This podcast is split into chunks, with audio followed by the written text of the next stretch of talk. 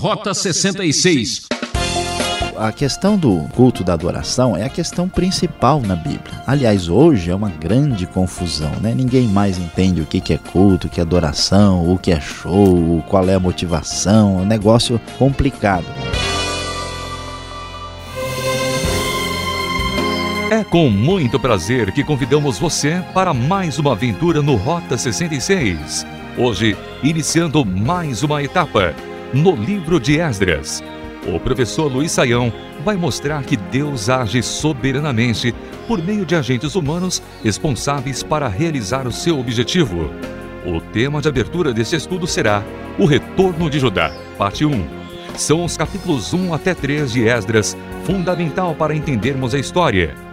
Quem espera sempre alcança, não é mesmo? É, mas muitas vezes as circunstâncias parecem conspirar contra nós. Quando o possível foi feito e nada mudou, é hora de confiar no Deus do impossível. Eu sou Ricardo Santos e juntos vamos viver mais essa emoção com o professor Saião.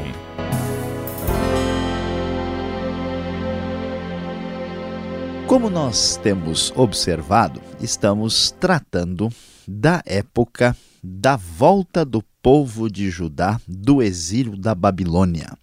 Estamos no período persa. Acabamos de estudar o livro de Esther, que se enquadra razoavelmente entre os anos 483 até 473 a.C. E agora chegamos ao livro de Esdras, que muito provavelmente foi escrito ou compilado por volta do ano 457 até 450, mais ou menos. E agora nós vamos então olhar o que aparece no começo do capítulo 1 do livro de Esdras, falando deste retorno a Judá e a Jerusalém da parte dos exilados que estavam na Babilônia. O texto, no primeiro versículo, começa a dizer o seguinte, conforme a NVI: No primeiro ano do reinado de Ciro, rei da Pérsia, a fim de que se cumprisse a palavra do Senhor falada por Jeremias, o Senhor despertou o coração de Ciro, rei da Pérsia, para redigir uma proclamação e divulgá-la em todo o seu reino nestes termos. Assim diz Ciro, rei da Pérsia: O Senhor, o Deus dos céus, deu-me todos os reinos da terra e designou-me para construir um templo para ele em Jerusalém de Judá. Qualquer do seu povo que esteja entre vocês, que o seu Deus esteja com ele, e que vá a Jerusalém de Judá reconstruir o templo do Senhor, o Deus de Israel, o Deus que em Jerusalém tem a sua morada e que todo sobrevivente, seja qual for o lugar em que esteja vivendo, receba dos que ali vivem prata, ouro, bens, animais e ofertas voluntárias para o templo de Deus em Jerusalém.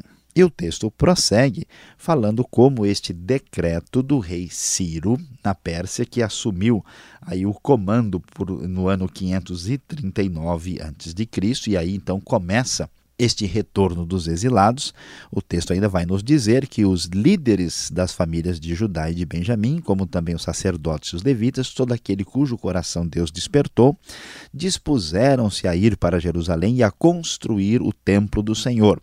Todos os seus vizinhos os ajudaram, trazendo-lhes utensílios de prata e de ouro, bens, animais e presentes valiosos, além de todas as ofertas voluntárias que fizeram.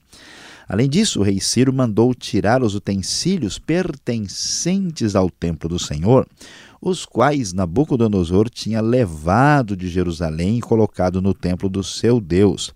Ciro, rei da Pérsia, ordenou que fossem tirados pelo tesoureiro Mitredate, que os enumerou e os entregou a Sesbazar, governador de Judá. E então vem a lista de tudo aquilo que foi devolvido, levado de volta para Jerusalém, que estava lá na Babilônia: 30 tigelas de ouro, mil tigelas de prata, 29 panelas de prata, 30 bacias de ouro, 410 bacias de prata de qualidade inferior e mil outros objetos. Ao todo, diz o texto, foram na verdade 5.400 utensílios de ouro e de prata. Sesbazar trouxe tudo isso consigo quando os exilados vieram da Babilônia para Jerusalém. É importante entender o que está acontecendo e entender aqui o cenário do retorno. Vamos nos lembrar que o povo tinha ido para o exílio. A grande massa de pessoas foi na queda de Judá e Jerusalém. É, foram um, grupos no ano 605, no ano 597 e finalmente na destruição da cidade em 586. Então agora começa o retorno. Este retorno que aparece aqui depois do início do reinado de Ciro, Ciro tem o poder na Pérsia em 539 e em 538 ele já promulga esse decreto que permite ao povo de Judá voltar para Jerusalém. E este primeiro retorno é chefiado por Zorobabel. Depois, mais tarde, nós teremos, já muito tempo depois, em 458, é que vai haver o segundo retorno com Esdras.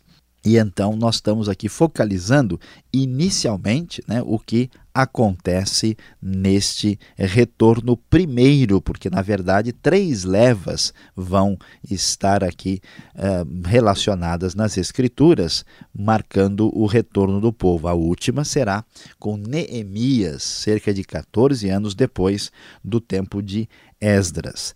E assim nós chegamos ao capítulo 2 e vamos ver aí uma grande lista daqueles que retornam para a Jerusalém.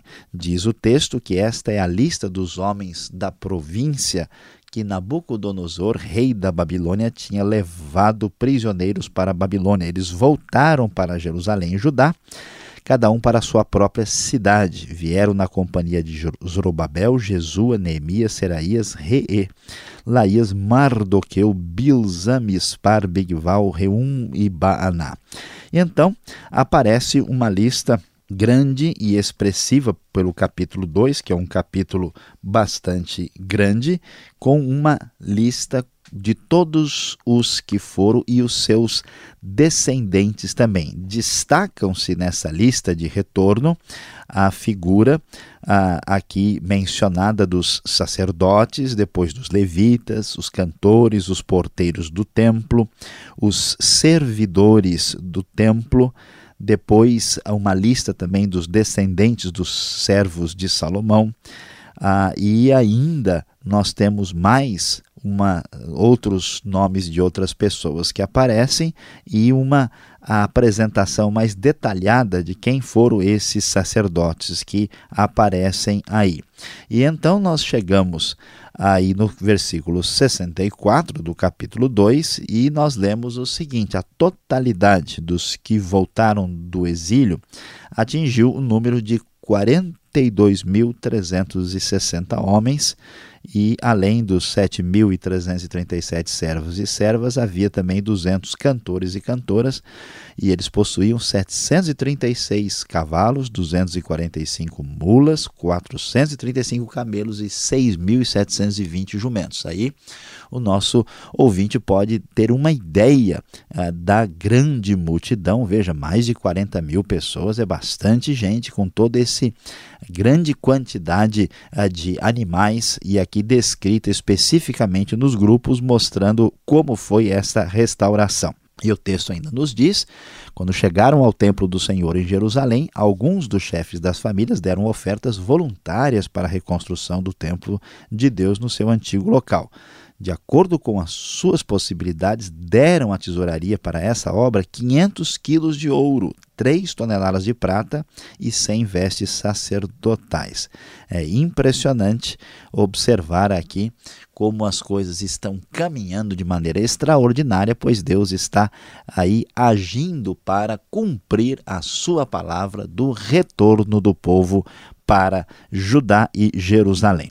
E no capítulo 3, então, começa esse trabalho. Diz o texto que no sétimo mês, os israelitas já estavam em suas cidades e o povo se reuniu como um só homem em Jerusalém. Então Jesua, filho de Jeozadak, seus colegas, os sacerdotes, e Zorobabel, que é a pessoa importantíssima nessa primeira uh, momento, nesse retorno parte 1 aqui, filho de Sealtiel e seus companheiros começaram a construir o altar do Deus de Israel para nele sacrificarem holocaustos, conforme o que está escrito na lei de Moisés, homem de Deus. Eles não só estavam retornando, mas atuando para construir o templo, o altar e voltar ao culto como era feito anteriormente. Apesar do receio que tinham dos povos ao redor, construíram o altar sobre a sua base e nele sacrificaram holocaustos ao Senhor, tanto os sacrifícios da manhã como os da tarde. Vamos observar aqui o retorno da prática que é ensinada lá em Levítico. Depois, de acordo com o que está escrito, celebraram a festa das cabanas, você sabe muito bem que é conhecida também como Sukkot, com um número determinado de holocaustos prescritos para cada dia. A seguir, apresentar os holocaustos regulares, os sacrifícios da lua nova, sacrifícios requeridos para todas as festas, bem como os que foram trazidos como oferta voluntárias ao Senhor. A partir do primeiro dia do sétimo mês, começaram a oferecer holocaustos ao Senhor, embora ainda não tivessem sido lançados os alicerces do templo do Senhor. E esta ah, esse esforço, esse resultado inicial começa a prosperar cumprindo-se a palavra divina. O texto então nos diz, na sequência, que eles começam a trabalhar para reconstruir o templo. Foi dado dinheiro aos pedreiros, aos carpinteiros e também bebida comida e azeite ao povo de Sidom e de Tiro, para que pelo mar trouxessem do Líbano para Jope toras de cedro. Isso tudo autorizado por Ciro, rei da Pérsia.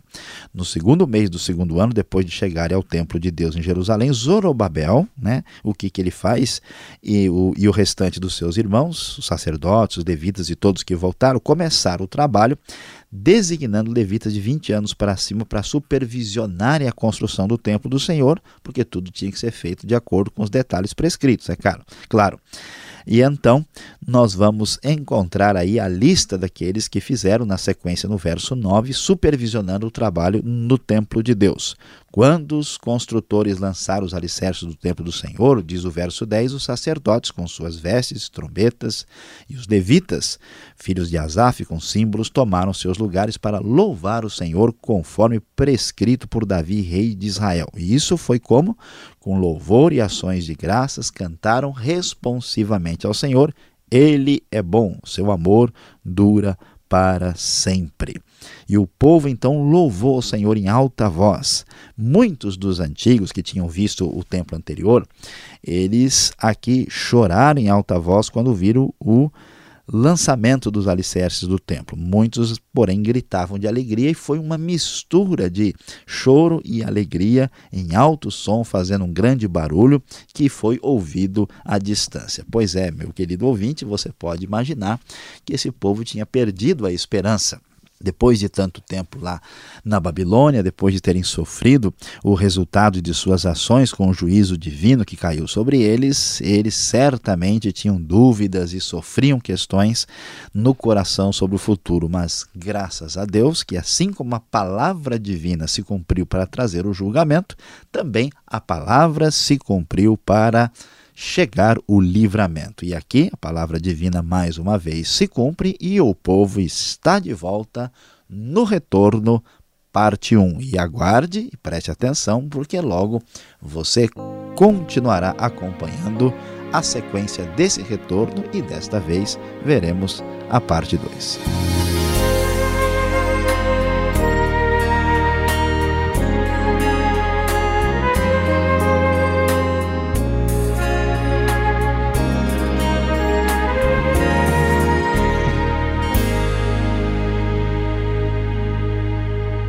Uma rápida parada antes das perguntas. Este é o Rota 66, o caminho para entender o ensino teológico dos 66 livros da Bíblia. Estamos começando a série Esdras. Tema de abertura: O Retorno de Judá, parte 1. Rota 66 tem produção e apresentação de Luiz Saião e Alberto Veríssimo. Na locução, Ricardo Santos. Esperamos o seu contato rota66 transmundial.com.br ou caixa postal 18.113, CEP 04626-970 São Paulo, São Paulo. Esta é mais uma realização transmundial. Continue agora com o Pastor Alberto com as perguntas.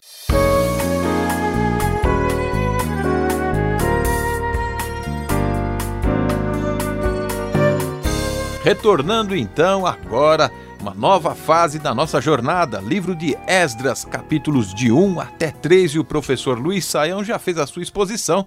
E entramos agora com as perguntas que você acompanha a seguir. Professor Luiz Saião, os primeiros versículos chamam atenção para o comportamento desse rei persa, Ciro. Ele reconhece o Deus dos céus, ele reconhece o povo de Deus. Essa piedade toda dele, de onde vem? Seria possível dizer assim que é um rei assim convertido, com chamado? O que podemos dizer deste rei Ciro? Olha, pastor Alberto, é importante uh, entender o que acontece aqui nesse cenário. Né? Claro que Ciro, sendo o rei da Pérsia, vivia num contexto uh, politeísta e que acreditava que existiam vários deuses. E Ciro, como a própria história mesmo dá testemunho, era um rei muito bondoso, era um rei que sabia articular politicamente assim a relação com os povos dominados de uma maneira magistral e extraordinária. Portanto, nós não devemos imaginar que Ciro é uma pessoa convertida e que é uma pessoa que tem fé no Deus de Israel como né, nós talvez pudéssemos imaginar e esperar. Não, acontece é que ele, vamos assim dizer, respeita a religião de todos os povos. A própria história aí resgatada do Império Persa nos mostra que Ciro ah, fez o possível, não só para fazer isso com o, o que acontece aqui em Jerusalém, mas também ele restaurou a, as divindades e os templos de outros povos também. Ele praticava aquela política da boa vizinhança, tentando assim manter um domínio tranquilo sobre os demais povos. Então, o que, que ele diz aqui? Ele diz que Deus, o Deus de Israel, é o Deus do céu, porque é assim que ele é, é, entendia, reforçava o que ele tinha ouvido sobre esse Deus. E vamos observar como a sua compreensão tem os seus limites, porque ele diz que Deus habita, mora lá, né, que ele está localizado. Mesmo que alguns uh, teólogos, estudiosos uh, insistam às vezes em dizer que uh, muitos hebreus né, e depois os judeus entendiam que Deus estava confinado à terra da Palestina, de Canaã, a gente pode ver que a teologia bíblica e dos profetas deixa bem claro que o Senhor é o Deus de toda a terra e que Ciro então tem uma compreensão limitada.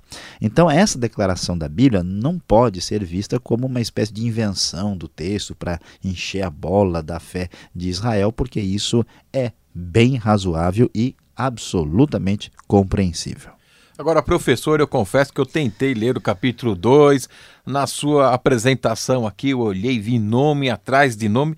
É um bom momento assim antes de dormir, né? Você começa a ler o primeiro capítulo, do capítulo 2, os versículos, aí vai dando aquele soninho, né? Qual a finalidade de uma lista com tantas pessoas, tantos nomes que até trava a língua, tem até objetos.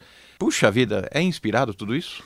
Sem dúvida, Alberto, sem dúvida o texto é inspirado e tem o seu valor. Por quê? Porque veja bem, com tudo que a Bíblia tem de respaldo na arqueologia, com tanta referência histórica, com tanta coisa comprovada, sempre tem gente arrumando problema e confusão, tentando tirar a credibilidade do texto bíblico. Pois é. Então, aqui a coisa está bem assim estabelecida e definida. Ó, tem a lista de todo mundo que foi, começa com uma referência ao povo mais comum, depois fala dos sacerdotes, das pessoas ligadas ao culto, e vem aí uma lista bem completa, nome por nome. Por que isso era tão importante? Porque nós estamos vendo que isso é o cumprimento da palavra divina. Vários né, aí que aguardavam esta promessa estão relacionados e os descendentes daqueles que ouviram estas palavras também são aí mencionados. E esses detalhes, olha, os objetos que foram levados para lá estão sendo levados de volta. Nós temos aí a datação bem tranquila né, nessa época, é o retorno na época de Ciro 538, para mostrar vamos dizer, não só a preocupação bíblica com a, a, exatidão histórica, mas também cumprimento né, de uma maneira muito clara. Se a Bíblia fosse muito genérica e ampla, o pessoal ia dizer: está vendo, isso aí talvez aconteceu, talvez não aconteceu. Então, aqui tem o registro completo para não ficar dúvida nenhuma.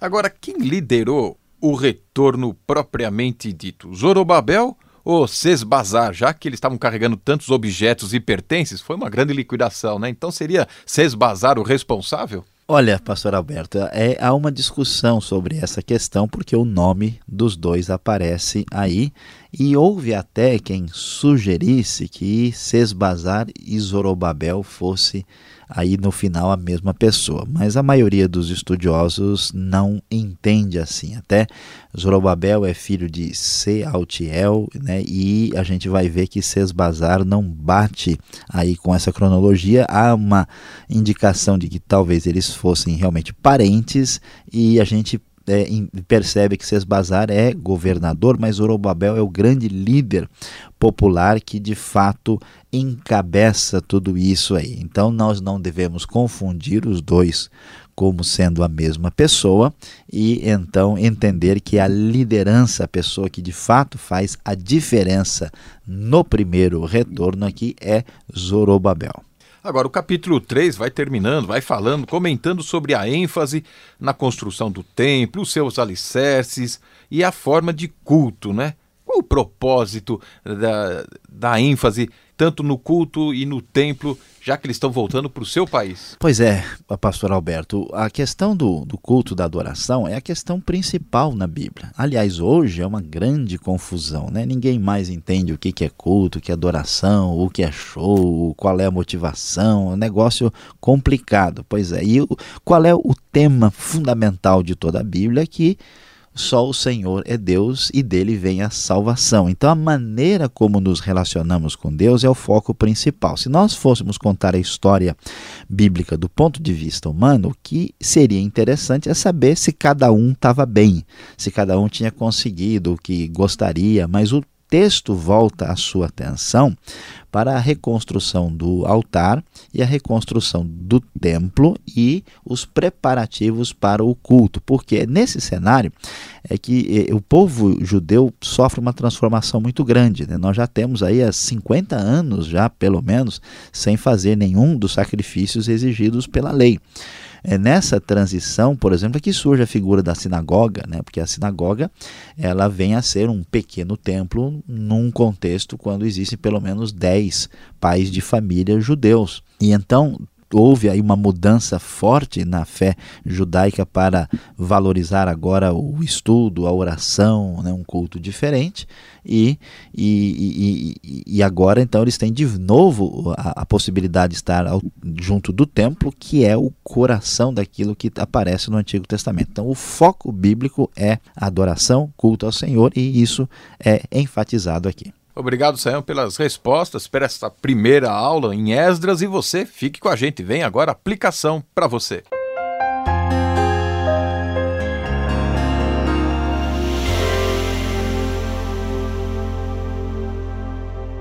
No Rota 66 de hoje, você acompanhou conosco Esdras, capítulos de 1 até 3. E o tema do nosso estudo foi o retorno, parte 1. Sim, a primeira parte do retorno dos exilados de Judá que voltaram da Babilônia para Jerusalém aparece aqui nestes três primeiros capítulos. E o que há de tão especial e interessante? Pois é, meu querido ouvinte, logo no início a gente vê que cumpriu-se a palavra do Senhor.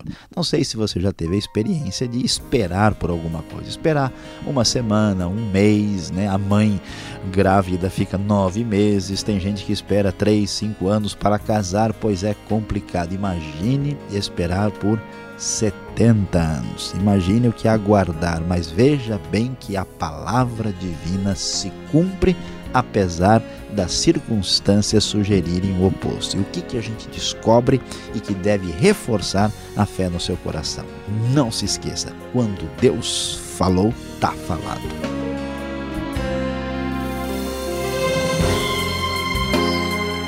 O programa Rota 66 de hoje terminou. Ainda temos muito para falar sobre Esdras. Fique ligado nesta emissora e horário. Visite o site transmundial.com.br. Tudo de bom e até o próximo.